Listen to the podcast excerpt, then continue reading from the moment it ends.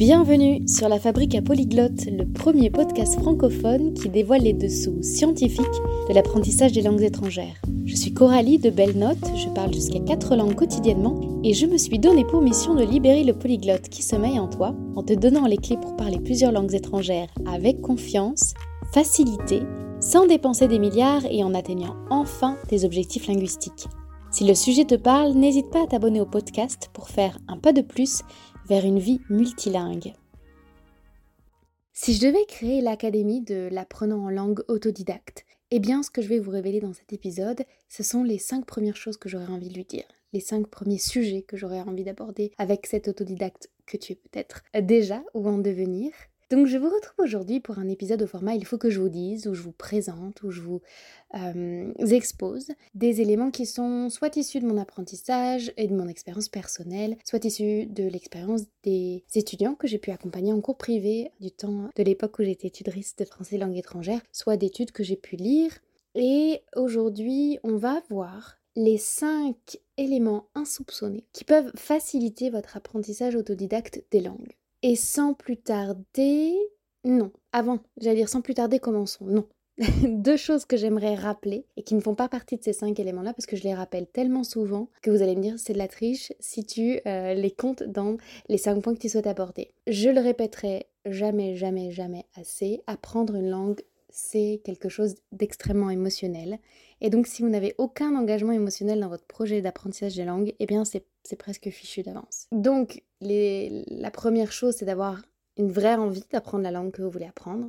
Euh, un projet concret, parce que parfois on a le doux rêve, on se dit oh je trouverais ça beau de parler italien parce que la langue est belle, ou oh j'aimerais bien parler anglais parce que je l'ai appris un peu à l'école et je l'ai oublié depuis. Mais si on n'a pas un besoin très concret, d'information, d'utiliser cette langue, eh bien, euh, sachez que comme notre cerveau est extrêmement bien fait, il va pas retenir des informations qui lui sont pas utiles. Donc, définir un projet, ça j'en ai déjà parlé dans un de mes épisodes, et avoir euh, une connexion émotionnelle avec cette langue, avoir envie de l'apprendre, c'est la base. Maintenant que ces rappels sont faits, on peut passer enfin au premier point. La première chose que j'ai envie d'aborder avec toi, c'est le fait de mettre la grammaire à sa juste place. En France et dans beaucoup de pays, on a, je sais pas ce qui nous arrive, hein, une obsession pour la grammaire. Je ne sais pas pourquoi on a eu cette idée un peu bête de commencer l'apprentissage des langues par l'apprentissage de la grammaire. On squeeze la prononciation en une ou deux leçons et ensuite on est focus grammaire et ça en devient indigeste, ça en devient décourageant, ça en devient perturbant. Ça transforme l'exercice d'apprentissage d'une langue à un exercice d'apprentissage de grammaire. On fait des exercices complètement étonnants qui n'ont rien à voir avec l'action de communiquer. On déforme euh, euh, l'usage premier d'une langue. Enfin voilà, je ne sais pas d'où vient cette obsession de la grammaire et cette réduction de la langue étrangère à la maîtrise de, sa grammaire, mais pour faciliter ton apprentissage des langues, il faut rééquilibrer ça. Il faut remettre la grammaire à sa juste place. Et tu vois, la première langue étrangère que j'ai apprise de manière complètement autodidacte, c'est-à-dire en ne l'ayant jamais étudiée à l'école, c'est l'espagnol. Mon espagnol et moi, c'est une histoire très compliquée. Je l'ai abandonné deux fois, je l'ai complètement mixé avec mon italien parce que je l'avais amené qu'à un, très faible niveau B1 avant d'apprendre l'italien. Euh, là, je essayé de le rattraper, etc. etc. Et les, causes des deux premiers abandons, c'est que... Euh, attends, je vais te rouvrir l'application que j'utilisais. Au bout de quelques secondes, quelques secondes, n'importe quoi, Coralie, au bout de quelques semaines, pourtant j'étais à fond, hein, la motivation était là, mais j'avais déjà vu euh, le présent, le gérondif, euh, les articles démonstratifs, euh, le présent de l'indicatif, la ponctuation, le passé composé, le passé simple, l'imparfait et certains verbes irréguliers, pardon. Tout ça à un niveau A1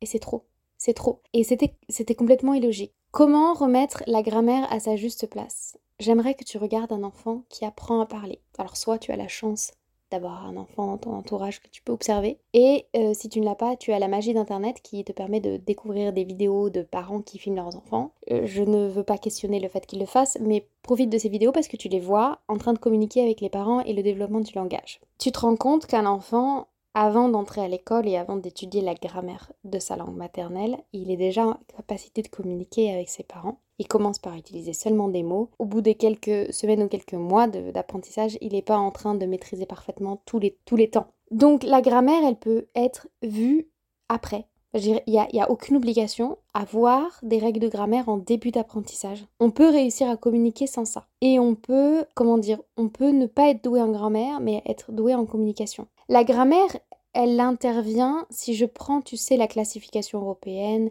A1, A2, B1, B2. Moi, je peux te dire que on peut très facilement arriver jusqu'à un fort niveau A2 sans travail de la grammaire. Comment? Alors là, je peux pas tout détailler parce que j'aimerais que cet épisode soit court, fun et qui balaye cinq sujets, tu vois. Mais il y a des applications géniales qui permettent d'apprendre du vocabulaire en contexte dans des phrases, des phrases qui te donnent déjà un sens de la grammaire. Par exemple, un locuteur natif, il saura pas te donner et t'expliquer très en profondeur avec des termes ultra techniques la grammaire, mais il aura un sens de la phrase. Il saura te dire, hum, euh, si, tu, changes l'ordre des mots de la phrase, il saura te le remettre dans l'ordre, etc., etc., parce qu'il aura eu un sens grammatical comme une, une intuition de la grammaire. Et nous, ce qu'on cherche à développer, c'est une intuition de la grammaire. Et elle se développe comment? En écoutant du contenu qui est adapté à ton niveau. Et dès que tu peux, euh, du contenu qui est pensé pour les natifs. Donc beaucoup, beaucoup d'écoute de langue ça te permet déjà de, travailler la grammaire sans le savoir, de développer un sens de la grammaire. Et ensuite, si tu fais le bilan de ta semaine et que tu vois que tu as travaillé par exemple pendant 3 heures une langue étrangère sur la totalité de ta semaine et que le tiers ou la moitié de ton temps était dédié à la grammaire, eh bien, je te conseille de rééquilibrer ça. La grammaire ne doit pas correspondre à la moitié du temps que tu dédies à l'apprentissage de langue. Et c'est beaucoup, beaucoup trop. Une langue, c'est une action de communiquer, c'est beaucoup de temps d'écoute, ça dépend où tu en es dans, dans, ton dans ton travail parce que souvent je répète que on doit apprendre aussi de manière holistique, c'est-à-dire qu'on doit développer les quatre facettes de l'apprentissage d'une langue qui sont l'expression orale, donc la parole, l'expression écrite, donc l'écriture, la compréhension orale, donc l'écoute, ou la compréhension écrite, donc euh, la lecture, oui, voilà, si, si, je les ai. Euh, moi, je travaillais avec les étudiants que j'ai accompagnés sur six facettes, je rajoutais la grammaire et le vocabulaire, mais tout ça, ça ne se développe pas en même temps.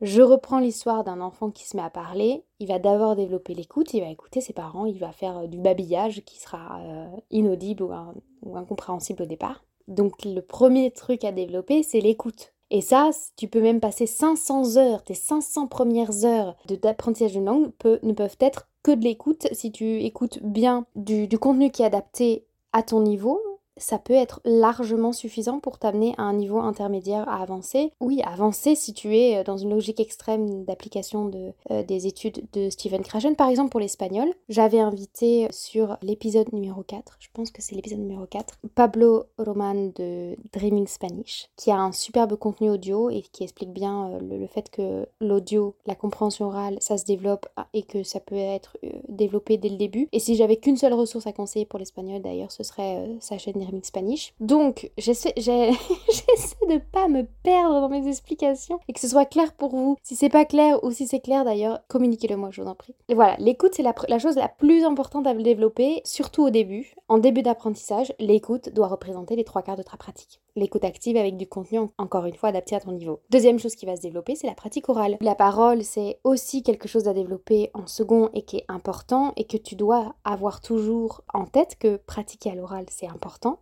parce que tu vas avoir, tu vas mettre du temps à choper la bonne prononciation et il faut passer par un nombre d'heures assez important où ta prononciation sera balbutiante et après elle se, calera bien. Un peu comme un enfant qui va dire euh, pour euh, les, enfants euh, francophones cro au lieu de trop, etc. Et jusqu'à ce que la prononciation se forme bien. Et ça, même si tu n'as pas de partenaire linguistique. Tu peux te faire des, monologues à toi, tu peux t'enregistrer sur son téléphone, tu peux, je sais pas, trouver en ligne des groupes d'échange linguistique, etc., etc. La troisième catégorie qui va se développer, ça va être la lecture et l'expression écrite, c'est la quatrième et dernière. La grammaire, elle arrive tout doucement dans ça. Elle arrive de manière passive au début et ensuite tu la retravailles de manière active.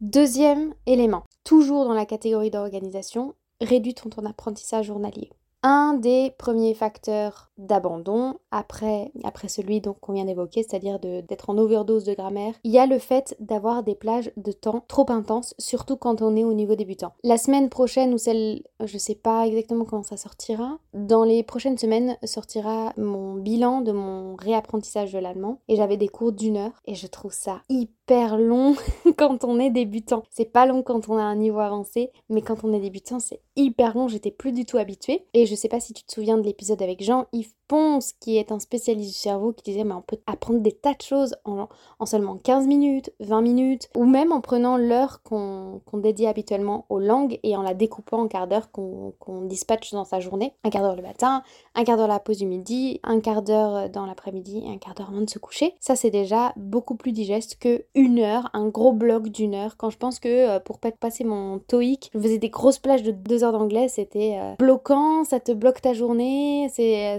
c'est difficile. Disons que ce sera plus compliqué pour toi d'insérer dans ton emploi du temps des plages d'une heure d'apprentissage des langues. Si on apprend avec des ressources qui nous provoquent de l'émotion, avec lesquelles on a une relation émotionnelle forte, si on a un rapport fort avec les ressources qu'on utilise, c'est-à-dire euh, si on suit une série qu'on aime vraiment, si on lit un bouquin qu'on trouve très chouette, de toute manière, on aura l'intensité émotionnelle qui fera qu'on le mémorisera mieux, ce qu'on verra ce jour-là. C'est la qualité qui prime largement sur la quantité. Je pense qu'on a tous en tête des souvenirs de choses qui peut-être ont duré peu de temps, mais qui nous ont marqué fortement. Euh, je sais pas moi, un resto, on y allait une fois et on se souvient encore du goût des plats, etc. Parce que l'émotion était forte et ça, ça, ça joue plus que euh, le fait d'aller 25 euh, fois au même endroit ou de, ou de voir une même personne pendant un nombre d'heures incroyable. Mais la qualité prime sur la quantité dans ce qui est au niveau de l'apprentissage des langues. Donc tu peux réduire ton apprentissage cet été, tu peux faire des expérimentations. Et je te conseille de réécouter l'épisode avec Léa de Léa English sur le minimalisme appliqué aux langues pour justement savoir comment optimiser son temps de langue. Voilà, mon deuxième conseil, c'était ça, réduire ton temps d'apprentissage. Tu en seras que plus motivé sur le long terme. Troisième conseil qui découle de tout ça, c'est aussi quelque chose qui avait été rappelé dans l'épisode avec Jean-Yves Ponce. Toujours savoir ce que l'on va faire. Si j'ai dans, ma, dans mon emploi du temps une plage horaire de 20 minutes sur l'apprentissage des langues qui débute et que je ne sais pas ce que je vais faire, je vais perdre ces 20 minutes à me décider sur quoi faire. Ça rejoint aussi l'épisode avec Léa English sur le minimalisme qui permet d'éviter l'éparpillement, d'éviter tous les moments où tu dis ah mais qu'est-ce que tu commences une série puis de la, de la laisser tomber parce qu'elle n'est pas à ton niveau, elle est trop compliquée, puis d'ouvrir un livre et de le refermer, rouvrir ton livre de grammaire et blablabla. Enfin tu imagines une scène d'éparpillement, j'ai pas besoin d'illustrer tout ce que je raconte. Comment savoir quoi faire. Bon, mon conseil, qui est un conseil général qui s'appliquera quelle que soit ta ressource ou tes ressources d'apprentissage, c'est de monitorer ton apprentissage. Je le disais en introduction, si tu as un vrai projet, qui a une date limite, mettons que ce soit dans un an, mettons que ce soit dans six mois, c'est pas important, ou dans trois mois, tu peux savoir à peu près où tu dois en être à la fin du mois. Tu peux à peu près savoir quelles sont les ressources qui vont permettre de travailler sur ces points. Je vais prendre un exemple très concret. Je veux tenir une conversation en espagnol de, euh, de une heure d'ici deux mois. Bon, et eh ben alors, je peux me dire que d'ici un mois, je pourrais tenir une conversation sur certains sujets pendant une demi-heure. Ok? Ça veut dire que d'ici 15 jours, je peux déjà tenir une conversation sur certains sujets pendant 15 minutes. Ok? Ça veut dire que cette semaine, je peux déjà m'entraîner à avoir des conversations pendant 6-7 minutes et après progresser, rajouter un petit peu. Si je travaille ma conversation, je peux imaginer des petits dialogues, les écrire, me les dire à l'oral. Enfin, quand tu as un objectif précis, ça t'aide à savoir ce sur quoi tu vas travailler. Monitorer ton apprentissage, il faut que tu choisisses une cadence pour le faire. Moi, tous les dimanches soirs, je fais un petit bilan de ma semaine, ce qui a marché, ce qui n'a pas marché, et je me fixe des objectifs pour la semaine suivante. Toujours savoir ce que tu dois faire, c'est aussi mettre en évidence chez toi les éléments qui vont t'aider à y amener. Si ta ressource c'est un bouquin, ou si c'est un journal parce que tu pratiques, tu tiens un journal pour t'aider à travailler, eh bien que euh, ce journal ou euh, ces éléments-là, ils soient visibles sur ton bureau, ils soient en évidence. Si c'est une application que tu dois utiliser, via cette application elle-même ou euh, via un réveil sur ton téléphone, de te mettre des alertes. Voilà, il y a tout aussi une logique de design d'environnement qui peut t'aider à savoir ce que tu peux faire sur tes tranches horaires dédiées aux langues, surtout si elles sont réduites. Tous tes besoins peuvent être couverts par deux, maximum trois ressources. Monitorer son apprentissage, c'était mon troisième point. Je passe au point suivant. Si tu apprécies là ou les personnes avec qui tu communiques, c'est beaucoup, beaucoup, beaucoup plus simple. Parfois, on aime la langue elle-même. Par exemple, moi, l'italien, j'aime l'italien pour la langue elle-même, pour le plaisir de le prononcer ou de la prononcer. Et c'est la langue elle-même qui me manque quand je l'utilise pas. C'est pas la même, la même histoire avec euh, mon espagnol. Avec mon espagnol, j'aime les personnes avec qui je parle espagnol pourquoi ça aide de trouver des personnes avec qui on adore parler. Parfois c'est juste le sujet de conversation hein, qui nous plaît. Eh bien, ça nous aide à être dans un environnement où on peut parler plus facilement, où on a plus envie de parler et où on est plus en capacité de se dépasser. Si euh, vous avez, je sais pas moi, euh, si c'est dans un cadre professionnel par exemple, euh, vous n'avez pas quelqu'un avec qui pratiquer, avec qui c'est agréable de pratiquer, eh bien ça va être beaucoup plus compliqué. Maintenant avec toutes les applications comme Tandem pour trouver des partenaires linguistiques, il y a des sites internet, il y a des groupes Facebook, il y a des groupes sur Meetup, etc. Vous avez tout internet pour trouver un partenaire de langue, même si ça, parfois ça peut prendre du temps de trouver des personnes avec qui vous allez échanger sur euh, les sujets sur lesquels vous devez maîtriser la langue de manière agréable. Et ça, ça peut tout changer au niveau de votre apprentissage. Parce que si vous êtes avec une personne qui est capable de vous écouter, vous allez vous sentir suffisamment confiance. Je pense qu'on sous-estime souvent le contexte dans lequel on pratique. Euh, enfin, je sais plus comment euh, j'ai tourné ma phrase. Je pense qu'on sous-estime largement l'impact du contexte dans lequel on pratique à l'oral. N'oubliez pas que vous pouvez aussi faire des monologues. Moi, combien de monologues j'ai dû faire des centaines de TED Talks euh, en anglais ou en italien dans chez moi. J'ai même dû pratiquer les monologues en espagnol aussi. J'ai aussi toujours choisi des tuteurs ou des tutrices de langue avec qui je m'entendais très bien. Parfois, quand on choisit des tuteurs ou des tutrices de langue en ligne, on a tendance à reproduire ce qu'on connaît, c'est-à-dire un tuteur ou une tutrice qui ressemble peut-être euh, aux maîtresses ou aux maîtres d'école qu'on a eu, et ou peut-être par fidélité ou par peur de blesser, on n'ose pas changer. Mais vraiment, faites-vous un kiff. Vous avez des centaines de milliers, de milliards peut-être de tuteurs ou de tutrices en ligne via des plateformes comme Italki ou Preply qui sont accessibles. Mais choisissez quelqu'un avec qui vous kiffez parler, que vous aurez hâte de retrouver pour échanger euh, euh, en langue, qui est fun, ou qui Ça semble bête comme chose, mais parfois on le fait pas. Parfois, on s'impose euh, quelqu'un qui aurait des cours diplômes ou qui aurait une maîtrise de la grammaire telle que elle peut répondre à toutes nos petites questions pièges. Ou parfois, on en fait quelque chose de laborieux. Ou, ou alors peut-être qu'on choisit quelqu'un parce qu'il a un accent de telle région, de tel endroit. Et, mais on n'est pas à l'aise. Ou faites-vous plaisir.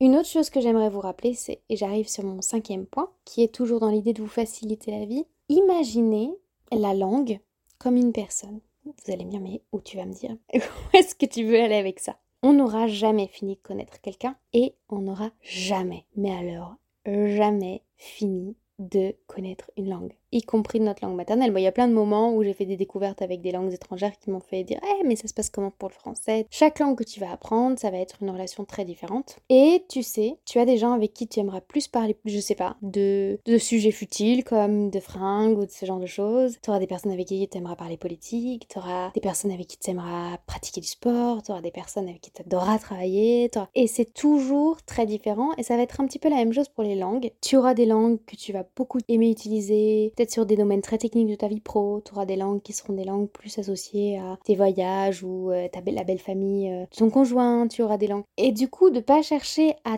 tout avoir et tout vouloir d'une langue, ça va être euh, ça va t'aider, ça va te faciliter la vie et de pas reproduire une recette que tu as eu avec une langue sur une autre. Une erreur que j'ai faite par exemple, c'est que un truc qui avait très bien fonctionné pour moi, c'était de faire du sport en anglais parce que je trouve que l'anglais a un certain sens de la synthèse et du fait qu'il y ait des, des mots comme tu vois, en grammaire, je connais pas les, termes techniques, mais euh, des petits mots qui, parfois associés au verbe, donnent un sens assez précis, des mouvements, des choses comme ça. Je trouvais que faire du sport en anglais, c'était motivant. Et donc, j'avais développé toute une partie du vocabulaire de l'anglais euh, sur du sport. Quand j'ai commencé à vouloir développer mon italien, je me suis dit, bah tiens, euh, tous mes cours de yoga que je fais en anglais, je vais les faire en italien. Et en fait, ça m'a pas plu. Parce que moi, l'italien, j'en fais autre chose. C'est associé à d'autres éléments de ma vie que le sport. Et du coup, je me forçais. Je me suis forcée pendant euh, une vingtaine de jours, je crois. Jusqu'à ce que je me dise, ben, en fait, ça me plaît pas du tout. Autant j'ai kiffé faire des séances de yoga, de fitness, euh, des rencontres sportives en anglais. Autant me forcer à le faire en italien, ça me plaît pas. Parce que la copine avec qui tu adores parler Sydney, parce qu'elle est géniale pour parler Sydney, c'est pas euh, la copine avec qui tu vas parler de spiritualité, par exemple. Et du coup, repense bien au projet que tu as avec la langue, où tu veux la mettre dans ta vie et ne reproduis pas. Sois curieux de te dire j'ai en face de moi quelque chose de vivant, une matière vivante, une langue. Et j'aurais jamais fini de la découvrir. Et vois quelle place ça prend dans ta vie. Et je pense que ça, ça devrait t'aider aussi à éviter les déceptions qu'on peut avoir quand on n'a pas les mêmes progrès ou on n'a pas les mêmes résultats avec une langue et une autre. Je récapitule ces cinq éléments, ces cinq méthodes, ces cinq points de l'apprentissage autodidacte qui vont te faciliter la vie, que tu peux tester, que tu essaies de voir sur le mois d'août comment tu peux les appliquer à ton apprentissage autodidacte pour euh, bah, commencer la rentrée de septembre avec peut-être une vision un peu plus claire de comment tu vas organiser ta vie polyglotte. Le premier élément que je t'ai dit, c'est de remettre la grammaire à sa juste place. Et comment tu fais ça? Tu fais ça en regardant le temps que tu y passes par rapport au temps de pratique totale de ta langue sur ta semaine. Le numéro 2, le point numéro 2, c'était de réduire ton temps d'apprentissage. Je t'y autorise. Troisième point, c'est de commencer une séance en sachant toujours quoi faire et en monitorant ton apprentissage régulièrement, c'est-à-dire en ayant régulièrement des moments où tu peux vérifier où tu en es dans ton apprentissage. Quatrième point, c'est de choisir de pratiquer avec des interlocuteurs que tu kiffes, que tu aimes, avec qui tu es à l'aise, avec qui c'est un plaisir de parler. Et de manière générale, de, de jamais perdre de vue la notion de plaisir ou de joie ou de curiosité ou de voilà ça doit être plaisant d'apprendre les langues même si parfois ça peut être un peu relou et c'est pour ça que les autres points t'aident quand tu mets les choses à leur place et quand tu monitores régulièrement et que tu perds pas de vue ton objectif et enfin dernier conseil c'est de ne pas t'attendre à ce que toutes tes langues fonctionnent de la même manière. Ce n'est pas mécanique, ce n'est pas scientifique, c'est éminemment émotionnel un apprentissage des langues et tu peux imaginer chaque langue comme des personnes qui ont occupé des places différentes dans ta vie. Sur ce, J'espère vivement que cet épisode du jour t'aura aidé, t'aura donné un peu de nouvelles idées sur comment tu peux organiser ton apprentissage autodidacte de manière à ce qu'il te ressemble, mais de manière aussi à ce qu'il te permette d'atteindre le plus facilement possible et le plus agréablement possible tes objectifs. Si tu as des questions précises que tu aimerais voir être abordées sur ce podcast, n'hésite pas à te manifester. Plus j'ai de messages de votre part, plus je sais ben, comment orienter mes épisodes de sorte à ce qu'ils vous servent. Donc n'hésite pas à répondre à l'email avec lequel j'envoie les newsletters par exemple ou à envoyer un message via Instagram. Je vous retrouve très bientôt pour un nouvel épisode. Il faut que je vous dise et d'autres conseils.